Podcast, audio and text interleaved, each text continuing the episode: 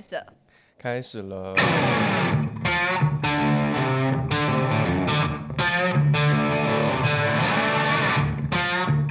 嗨，我是挂山一号，我是肉桂犬。二零二一年你有什么新的希望？我先讲，对，我想我先讲我的，因为我觉得过去这么多年来，我有一个很大很大的毛病，我就是有一个及时行乐的猴子，在我的体内。所以，我这个是你知道，这个是二零二二零一六年有一个 TED Talk，嗯，然后他那个里面在讲拖延症，嗯，然后他在形容拖延症是什么，就是一个及及时行乐的猴子，他每天事情来的时候，他就觉得明明事情要做，然后他就他就觉得说没关系，我现在先来弄一下这个好了，我先去扫一下地好了，我先去干嘛一下好了，然后一直到。事情要发生的前几天或者前一天，他才突然发现说，我什么事情都没做，然后他就开始就变成 crazy monkey。所以你是突然发现都没做，还是你有意识？有意识的拖延？那是为什么？是因为你觉得你自己是那个完美主义者吗？呃，有好多，有有一种是，有一种是你明明知道要做，但是好像你就会觉得说，我现在不想面对，然后你不想面对的时候，就会干嘛呢？我就会打开 Netflix。哎、欸，可是我觉得不想面对的时候，你只要打开追剧，有连续剧的那种东西，就是一个无止境的循环哎。对，然后我就会发生什么事情？我就会发生，我一整个晚上把一个剧集看完，就是不看完就没有办法停下来。对，可是为什么不想要去面对啊？为什么不想去面对？可能不想要开始做吧。我觉得我好像都是来自，我不是不愿意做这某件事情，而是我好像都不是很喜欢要开始做，要开始做之前的那个准备。所以你会觉得说，就例如说，呃，大家都知道我不喜欢洗澡嘛。可是我，就是我不喜欢洗澡，并不是因为我不喜欢洗澡，而是我不喜欢要走进浴室把衣服脱光泡到水的那一刻，那个那个那个过程。我知道，所以其实我们在说要做那种习惯训练的时候，就是要简化这些步骤，对，流程。你要把那个流程，就是最痛苦的那个过程缩短。对，那你就直接跳下去。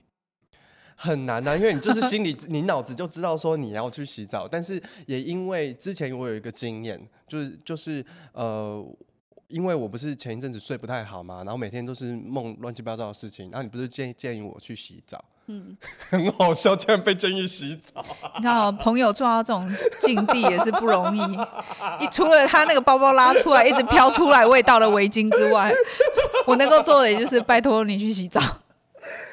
然后我那天的确蛮有趣的，就是呃，我洗完澡之后，我逼自己洗完澡之后，然后隔当天晚上是睡得蛮好的，嗯，但是一次不算什么嘛，所以接下来我就是做了几次实，做了几天的实验，就是我每天回去，我就是就是带着心不甘情不愿，然后就啊啊啊，就开始把衣服或者宽衣解带这样子，然后去洗澡，然后那天也睡得很好，然后再到有一天那天真的太累，回到家已经十二点半快一点，我真的累到我整个。倒头就睡，然后我那天没洗澡，又来，就是做梦，梦的样子很可怕，乱七八糟。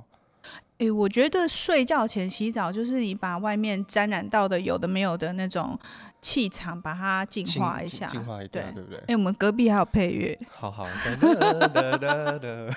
因为我们现在录音，我们是在那个剧团的工作室录音，可是我们隔壁另外一个剧团，他们现在在彩排。对，然后，然后我再隔一天。我又逼，就是我做了一件事情，就是我就是告诉我自己，我回到家什么都不想，就悠悠的走进浴室就对了。嗯。然后那天洗完之后，又是一夜好梦。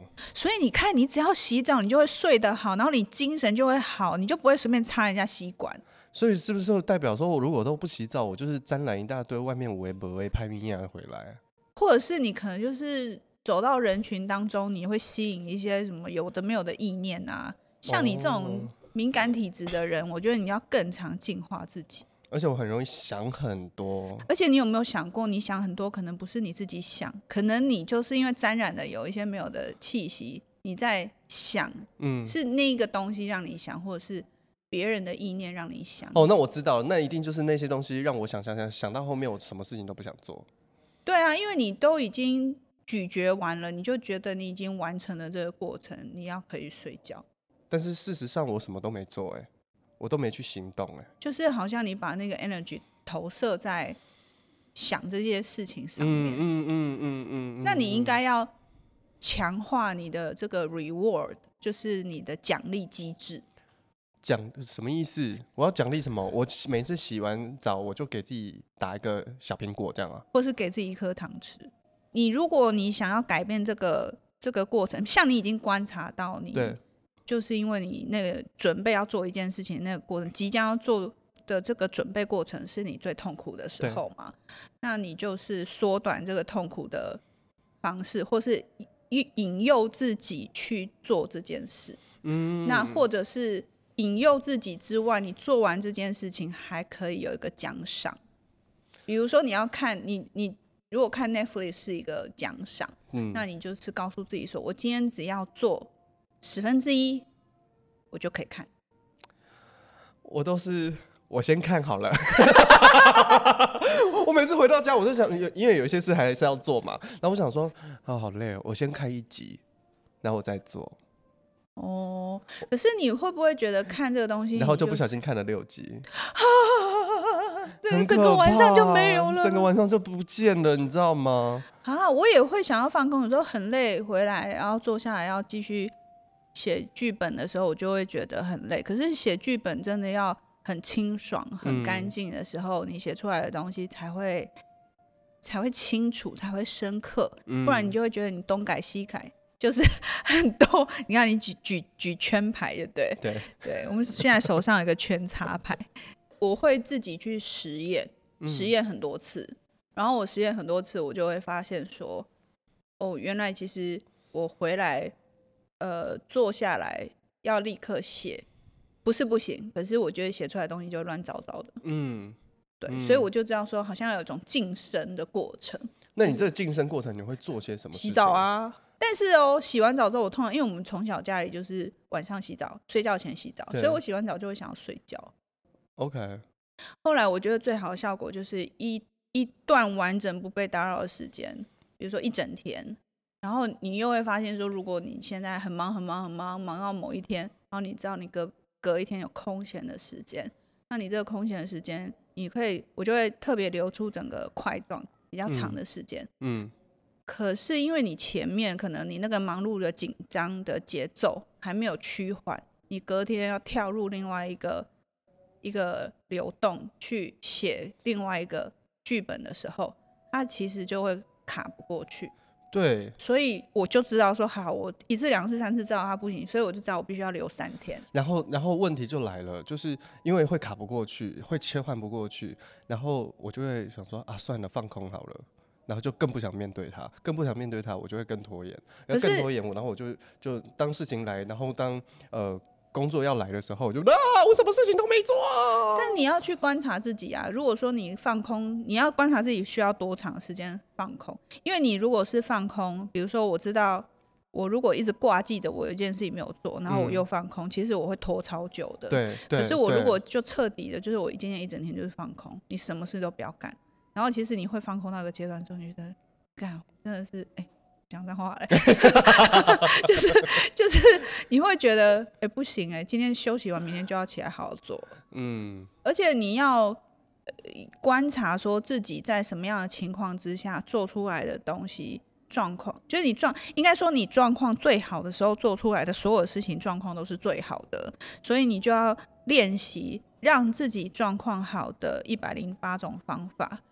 那你都会记录下来，是不是？我会在无止境的碰壁的过程，知道说，哦，这不管用，这不管用，或者是我觉得万事俱备，结果欠一个东风，或者是我什么都做好了，嗯、一做下来什么都好了，条件状况很好，一做下来，哎，墨菲定律就是，当你准备要做 A 事情的时候，B、C、D 就全部来找你。嗯嗯，就是有很多很多这种这种状况，所以我觉得都是你必须自己去尝试，然后你尝试完之后，你才有办法尝，才有办法去。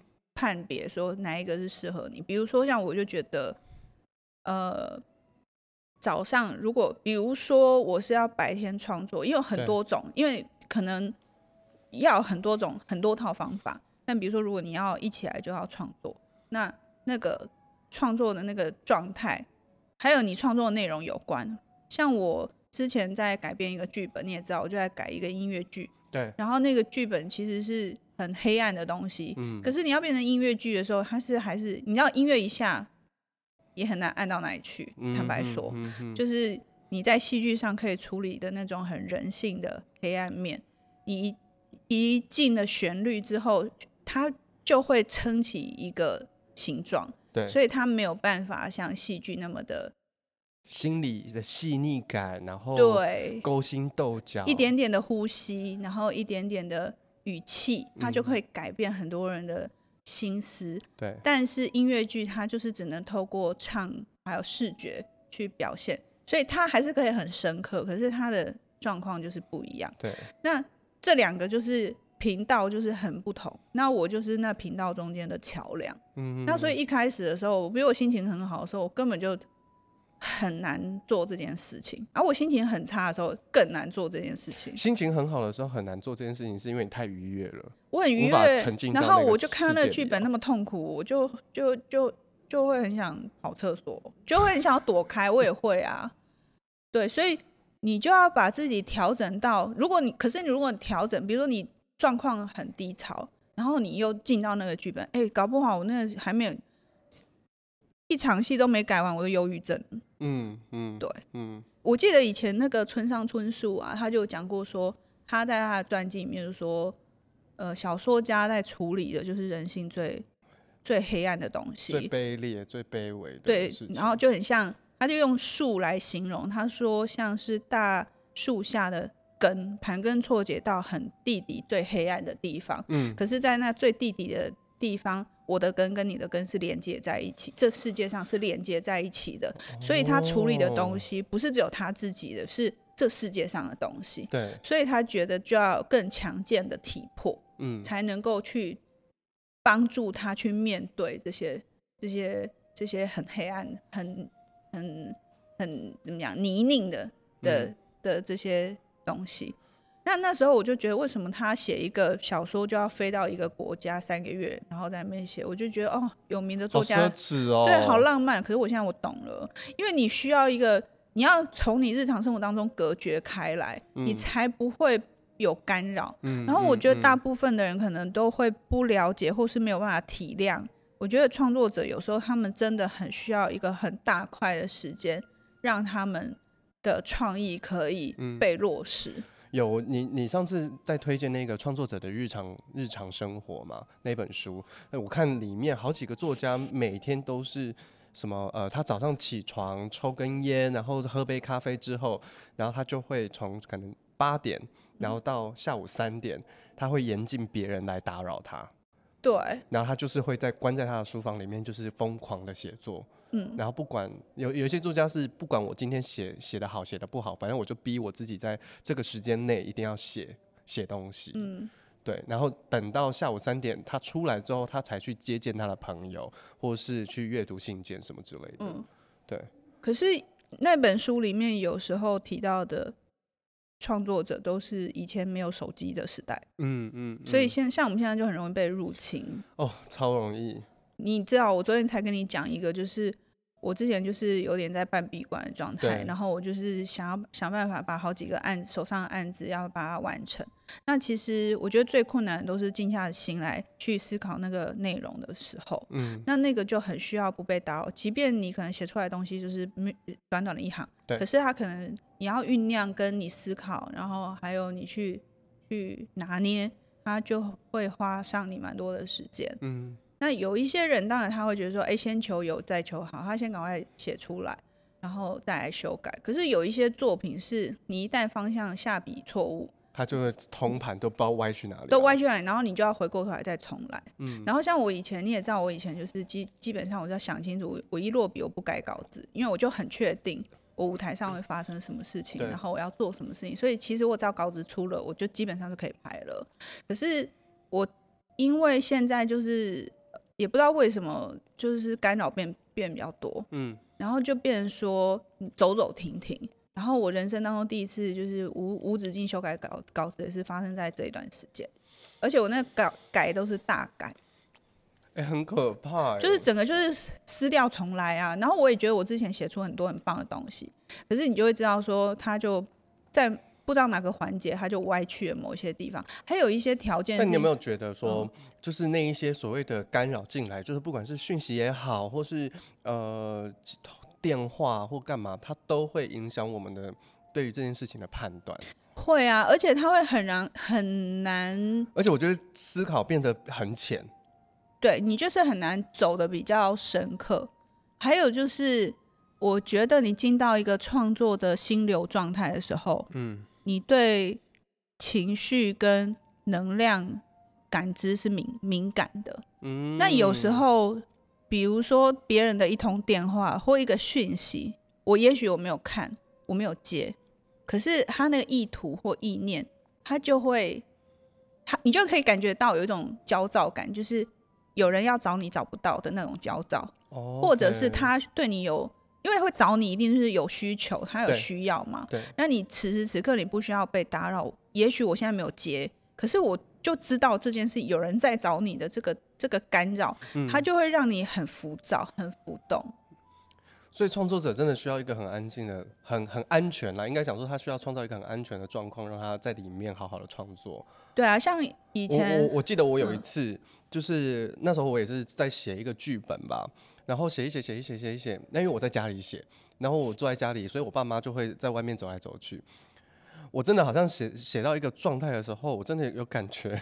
就是我妈一直很想要进来问我说：“哎呀，要吃饭哦，要吃饭哦。”可是那个东西你知道它是善意，但是当下你会超觉得超不耐烦。会啊，我有时候回彰化老家的时候，有时候会觉得，哎、欸，在那边，因为朋友知道我回家，可能就是台北的朋友就不会不会来烦你，嗯，然后你可以在家写。可是有时候的确就是 因为家里的那个环境你是熟悉的，对，所以一个脚步声，或是一个电话，或是可能。一个想法在这个空气中飘荡的那种，嗯、比如说该吃饭了吗？现在要吃饭，其实你就会有点担心。就像你说的，就是你可能现在写到刚好就是那个 idea 来，你要把它记下来。嗯、可是外面一句话，嗯、吃饭哦，加崩哦，然后你你当然就好，那一个好就闪神，那个字就不见。对，所以然后不不回就没有礼貌，然后回最后都会变成好啦，等一下啦。对，好啦，等一下，我直接把这个写完呐。啊，要吃饭了啊！哎呦，等一下啦，被练起啊啦！哎、欸，这真的是一种困扰。然后后来就只好就是开始开发，就是好吧，那看彰化有没有什么咖啡馆。那一开始家人也不会理解，但你也没办法，也就是帮我拿摩托车骑了你就出去。对。然后偏偏那种小地方，就是也不能说小地方，就是。彰化就是没有什么夜生活可言，所以那种咖啡厅就很早就就关了。对，所以你你差不多吃饭时间，咖啡馆他们也要吃饭了。嗯嗯，嗯，那就是你那怎么讲？你如果要晚上很安静的找一个地方写东西，其实是有点难度的。你大概只能到公园了吧？公园你要自己打灯哎，多麻烦，还要喂蚊子。对啊，然后再加上你又常去常去之后，哎，咖啡馆你也蛮熟了，然后就会开始聊聊天，聊一聊就开始聊要去帮人家做讲座啊。哎哎哎，这也不一定啊，也就是还好，就是说呃，虽然认识归认识，但是你就是哎，他知道你在忙，他也不会、嗯、他也不会怎么样。是就是有时候他们说哎哎你在忙吗？这样子，嗯，我我觉得。是还好，所以后来我就会选择去公众场合去做这件事。可是公众场合的那个念头跟想法不是更多？哎、欸，我觉得很妙。我小时候不是以前大家都会说哦，去麦当劳读书，月考的时候，那我想说，我干过这种事情。bullshit，去麦当劳怎么可能读书那么吵？真的可以，因为太吵了。对，后来我发现，就是我现在发现可以的原因，是因为它就是一个白噪音的概念。只要你隔壁桌不要聊一些太有趣的事，是是是。你如果隔壁桌聊一些新三色的话题，或是他讲的实在太深刻，讲的太好的时候，你耳朵遮罩遮不掉。哎、欸，这是真的，而且有时候你在那边做自己的事情，然后旁边在讲那种男，尤其是男女情感之间的八卦的时候，你耳朵就会这样嗖 变超大，然后就觉得哦，好精彩。所以我后来就还会再要备一款抗噪耳机。我会，我会要请我我妹帮我订说，哎呀，那个回来的时候，美国回来的时候帮我带一个抗噪耳机。他的抗噪耳机好漂亮，限量款，限量款粉红色。对啊，哎、欸，可是可是我有一段时间呢、啊，我觉得那是因为焦虑创造出来的。你知道，我有一阵子，我有大学时期，我有一阵子，我读书跟写作，我一定要听什么，你知道吗？你猜？听 A 片。A 片这样的啊啊这样子啊，不然我怎么知道？讲的好像一部很特别。音乐音乐音乐音乐类型，听什么样的音乐类型，然后可以帮助你创作？对，或是专心？专心哦。对，该不会是佛经吧？不是，电音。哦，就是那种咚咚咚，也是一种白噪音的概念。对，可是它有一种律动，哎，它有一种律动，所以它就到最后，我觉得那时候是，我现在回想起来，是因为我觉得我那时候很焦虑。所以反而听那个会压过，就是让那个安抚那个焦虑感，我可以比较。那你写出来的剧本跟台词也会有那种咚咚咚那种节奏吗？好像没有。哦，那还蛮厉害的。但是最最过分的就是我最极致的时候，是我睡觉也要听那个才能睡。哇，他那就是真的就是安抚你的那个焦躁、交感神经之类的东西。然后我常常过了好几个月。对，然后之后不，我不知道为什么他可能那个那个症状过了，所以我就慢慢就没有这样子过生活。可那一段时间，我知道我是很焦虑的。嗯。对，我觉得焦虑，我也是，我也算是焦虑人，但是我后来真的只能靠运动去舒缓那个焦虑。嗯。后来我发现，真的是重训的确有帮助我舒缓那个焦虑。哎，你重训多久了？半年吧。你觉得如何？哎，其实我喜欢呢。你喜欢？这样蛮蛮 M 的。但是其实，因为你也知道，我们蛮常在干粗活的，就是搬书啊、搬东西的，就是大部分。我想说你在搬水泥呀、啊、搬木材，那搬书啊。以前进剧场地板我也搬过哎、哎、欸，地板超重。哎、欸，我基层做起好，大家不要觉得我这样好像导演高高在上。我基层做起，我搬地板、贴胶带，然后打扫，然后什么。帮人家订便当啦，嗯、扛线材啊，这些我都做过哎、欸。哦，multi 就是那有有一种一种很像缆线的那种灯光线，超重、欸，很重哎、欸。我每次看到那个我都躲远远的。对，而且我还曾经有过自己搬一捆地板的经验。你很强哎、欸！我还我跟你讲，我还搬过 Trust 跟 tower。你很强哎、欸！对，你重铁一次可以搬多久？重铁一个大概是十公斤，你可以搬几个？哎、欸，我没有算过，三个吧。三十哦，三就是好像三个，但是我不、哦、不晓得，因为重铁是以基本上就是十公斤起跳。但我不晓我不晓得我不晓得哪里来吃奶的力气，就对。我我我我两个极限。我现在一定是没有办法，因为你有点年纪了。我帮你说年纪。哎、欸，可是我以前以前比现在那个瘦什么？三分之一，嗯、我觉得力气很大，可是我觉得有可能，因为我小时候算是也是体操体操队来着，嗯嗯、然后好像小时候我爸都会带我们去那个山训场，我爬上爬下，其实我蛮开心。可是我一直以为，我对我自己有一种错误的误解，我觉得我是个斯文人，因为妈妈就是栽培我要弹钢琴又学跳舞，就我觉得我是个斯文人。我现在也还好吧，有点斯文。我觉得你蛮斯文的、啊，能静能动。对，可是我我知道我以前什么还玩滑板啦，然后还去攀岩啊，嗯、就是山训，然后荡来荡去，哎、欸，好厉害哦！那个我还蛮开心的。嗯、那那个时候我也没有想到说，哦，那个其实是我其实身体是喜欢动的。嗯，其实我就觉得他就是大家都一起出去玩，我就觉得他就是去玩。后来我就开始在做重训的时候，当然因为已经很久一段时间没有。没有再去跳舞，没有再去运动，所以你突然之间你去开始哦，我先是开始先做瑜伽，然后瑜伽的时候才发现我那个挫折感好重哦，就以前摸得到的、弯得下去的都都摸不到、弯不下去，嗯、然后后来又去去做那个润吧，润吧是润吧？就是有点像有氧运动，拉丁有氧那种感觉。嗯 okay、然后呢，拉丁有氧很可怕哎，但是就很嗨，可是我后来很快就腻了。拉丁有氧，我记得我做过，我上过一次。然后我喘到要骂三字经，因为一小时啊，真心就是十几首歌没有在停，扭腰摆臀到一个不行哎。对，对。然后后来我又我又上，因为我们那时候我们社区有一些阿姨妈妈们，嗯、他们会联合起来请教练，嗯、然后我有时候就会偶尔就会跟到团这样子。然后会某一天一个礼拜某某某个早上这样，是，然后那个教练就会那个老师就会专门上肌力，就是练肌力，比如说用肌力球，嗯，或者是或者是呃结合一些就是伸展，对，就是他就基本上练你的肌力。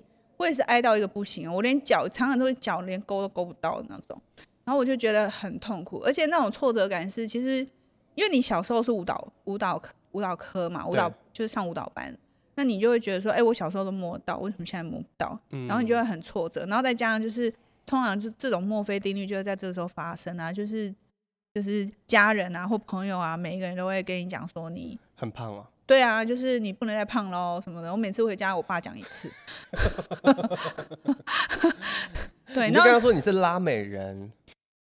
他管你，因为其实台湾的，我觉得台湾的那个审美观就是瘦，嗯、就是要瘦瘦这样子。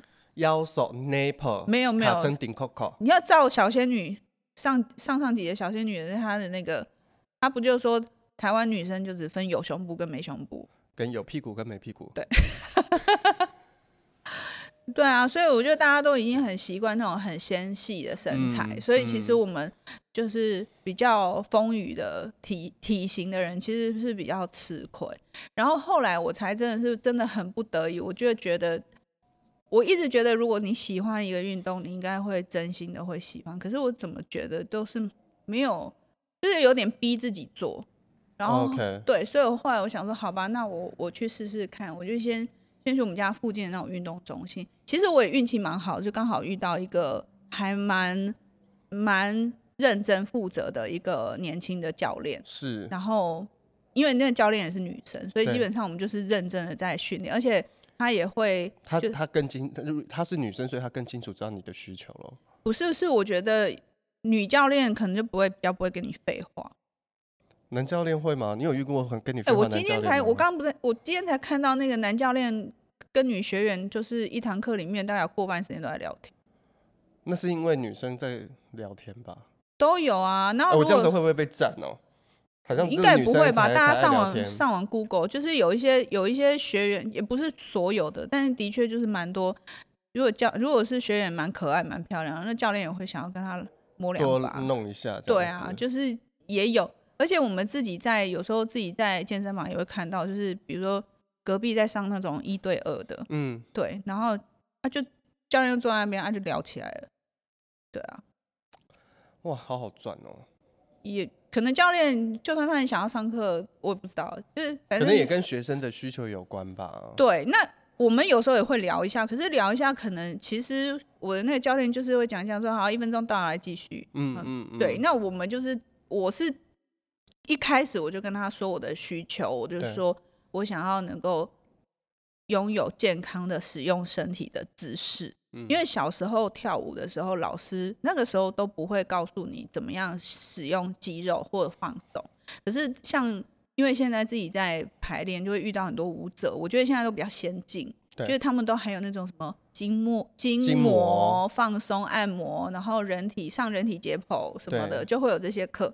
以前你脚你抬不到，就是用打的啊，你就是抬上去就对了。嗯，他根本也不会告诉你说你的正确肌肉使用方法是什么。老师都会说，哦，你要用哪一个部位的肌肉去支撑，然后就会问问说，呃，谁哪里会酸？然后以前我不疑有他，我就觉得说酸，整只腿都在酸呐，啊。对，然后就把你叫来，然后叫你做一次，你这里还会酸吗？会，然后就会骂。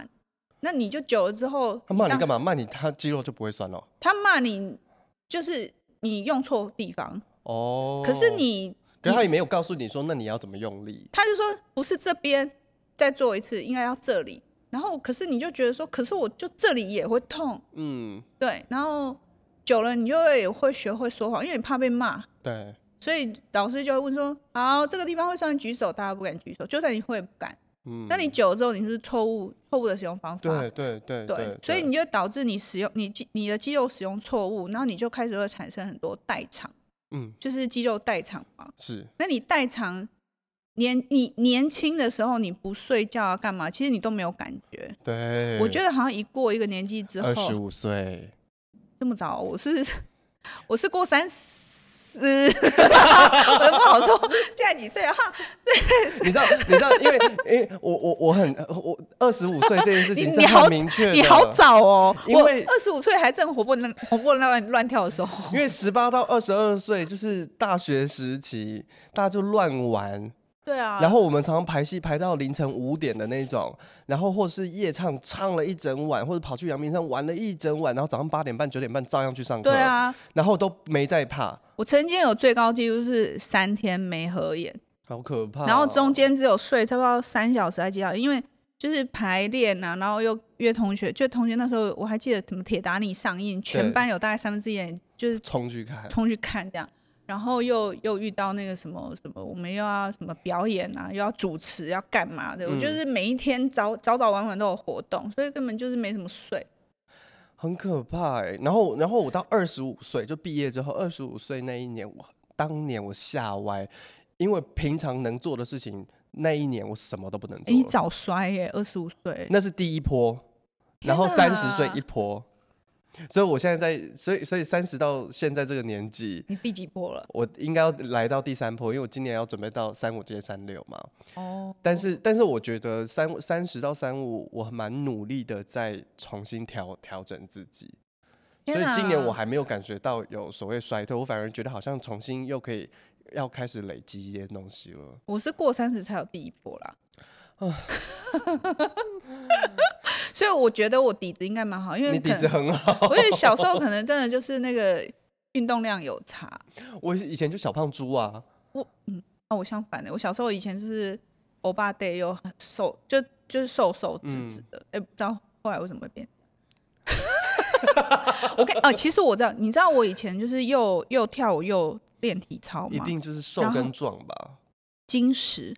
然后，可是以前我完全不知道自己，因为我我们就是妈妈从小都把我剪一个有点像诸葛亮那种头，对，所以其实我不太懂得审美，嗯，然后衣服也都就妈妈叫你穿什么穿这样，嗯，所以我也不知道，就而且她都会，她不会，就是比如说别的女孩子都会穿那种公主装，哦就是我妈都不会买那种衣服给我穿，她都会买一一些就是很。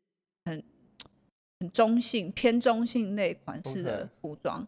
所以我穿了，我也我就没有什么对于外在条件就没有什么概念，嗯，就是我不知道我没有什么概念。然后你又知道，在上舞蹈班的学生常常就是舞衣穿着就到处跑。对，我我记得以前我们在舞蹈舞蹈社还有水库，我们没穿水裤，水裤是很后来很先进的东西。哦，真的哦？我那时候没有水裤，我小时候根本就是有袜套，然后所以。有次老师就说：“那个谁谁下去帮我买个烤吐司，然后我要什么加什么加什么，然后就备好之后，我连外衣都没穿，我我五一穿就跑出去了。所以你就穿着那个很像泳衣的那个肉肉身的那个舞衣，然后还有裤袜，然后就这样下去了。对，我就下去了，我就换个鞋，我就下去。你知道有两个字怎么写吗？羞耻。你怎么可以？真的啊，因为别的学姐这样子啊，一个肉胎就这样在大大街上跑，没有没有肉胎啊，粉红色还有小裙子。哦，还有小裙子，那。对啊，就就是这样就跑出去了。然后是不知道从什么时候开始才发现说，哦，要穿裤子，要穿衣服。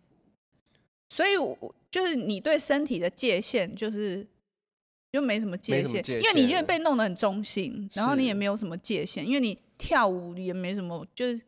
虽然说班上没有男生，可是你也没有什么，你就觉得那就是身体就只是工具。Uh-huh. 我是一直到那个什么呃呃小小小六小五小六那时候就是开始在发育了。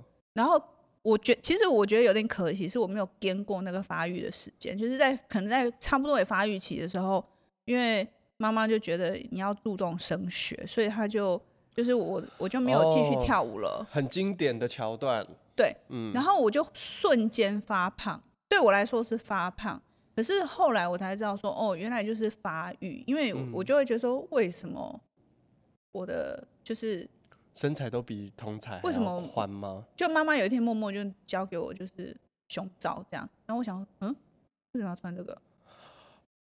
哦，对，所以你其实对于自己胸部发育了，你没有感觉，我没有意识，而且我还一直停留在一个就是。我喜欢穿运动运动内衣，然后是我妈拿那种有钢圈的给我，她说你要穿这个，然后我就觉得很不舒服，我就一直挣扎这样子。可是我就我常，所以我那时候还会跟我妈说我要软软的那种。哎、欸，可是有，我记得有一次我我去摸我妈的胸罩，没有啦，就是后面的晒衣场啦。哦，对，因为我不会跟别人讲，就大家都听到。哎、欸，可是就是那个那个胸衣里面是那个钢圈超硬的，然后我就心想说，谁会要把那个东西放在自己身上啊？不舒服啊！你们怎么可以啊？就不行啊！所以后来我就觉得，我就不想。可是呢，就也。那个时候，因为你开始发育，然后你就会，我我好像人生第一次被性骚扰，而且被一个体育老师性骚扰，oh, 也就是那个时候。God. 然后那时候性骚扰都是就目光的性骚扰，OK，我会故意站在你旁边很靠近，然后眼睛就一直看。然后我那时候四小四的时候吧，四年级的时候，我是真的有遇过，就是很变态的骚扰。我那时候还去那个别人的节目，去那 Esther 节目，我还把这个骚扰故事讲出来，嗯、就是。就是觉得很可怕，就是被一个那个就在午休的时候被一个陌生的学学长，我记得手伸进那个我的那个胸口，那个制服，他把我制服扣子解开，然后手伸进我胸口里面，抽我两把这样。